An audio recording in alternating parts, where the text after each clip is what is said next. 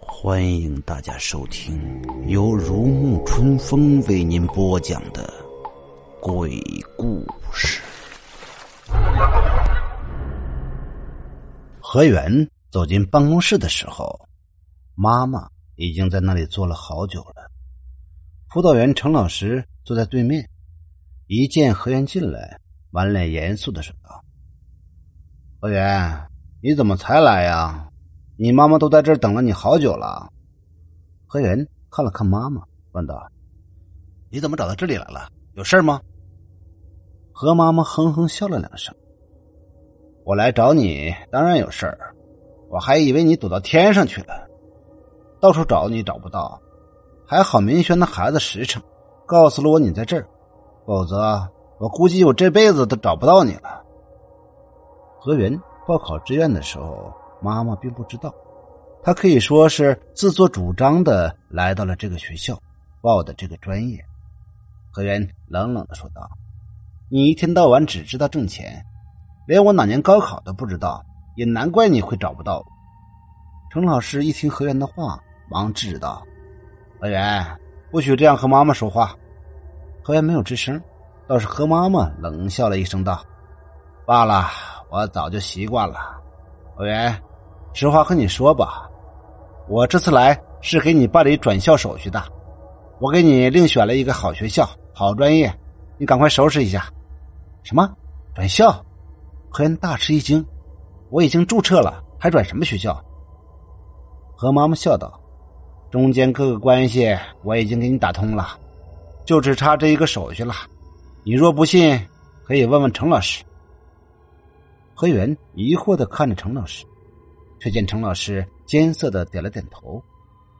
你妈妈的意思是这样，不过何源，我们还想征求一下你的意见，毕竟这件事情与你直接相关。我不转，我就喜欢这个学校。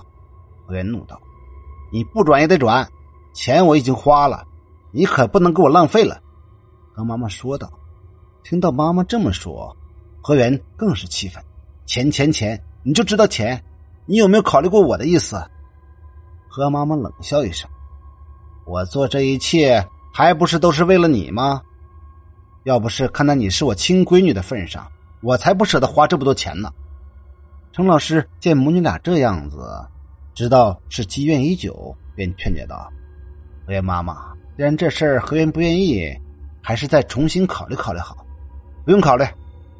何妈妈打断程老师的话。我是他妈，我说了算。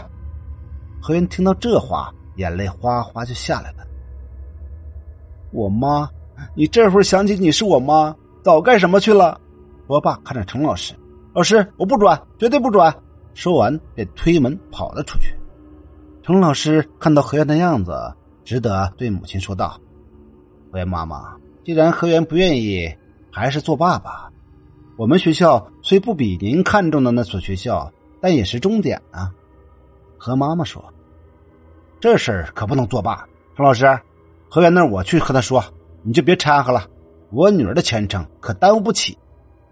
程老师一听，忙说道：“什么叫我耽误孩子前程？我这可是为了何源着想啊！你是何源妈妈，就不能考虑一下孩子的感受吗？”何源妈妈却摆摆手：“算了，我不和你说了，我自个儿找何源去。”说罢，便转身离去。留下程老师一个人在办公室里重重的叹息。何源回到宿舍，唐希云正在那里唉声叹气。“你怎么了？”何源问道。“唉。”唐希云长叹一声，“刚从恶鬼手里逃出来，又落在了老程的手里。你说我们逃了这么多次课，怎么偏偏这次被抓呢？”老程便指的是程老师，唐希云一向这样称呼他。怎么？你被罚了吗？何源问道。唐勋瞅了瞅他，道：“不只是我，还有你，估计也有那暴发户。三千字检讨，明天上午交到党员办公室。”知道了。何源淡淡的答应着，心里却着实烦躁。镯子的事情还没弄清楚，眼下妈妈又来逼着自己转学，这可该如何是好？喂，小袁，唐勋神秘兮兮的问道：“今天的帅哥是你男朋友？”何源一愣：“你是说陆明轩？”唐勋点了点头。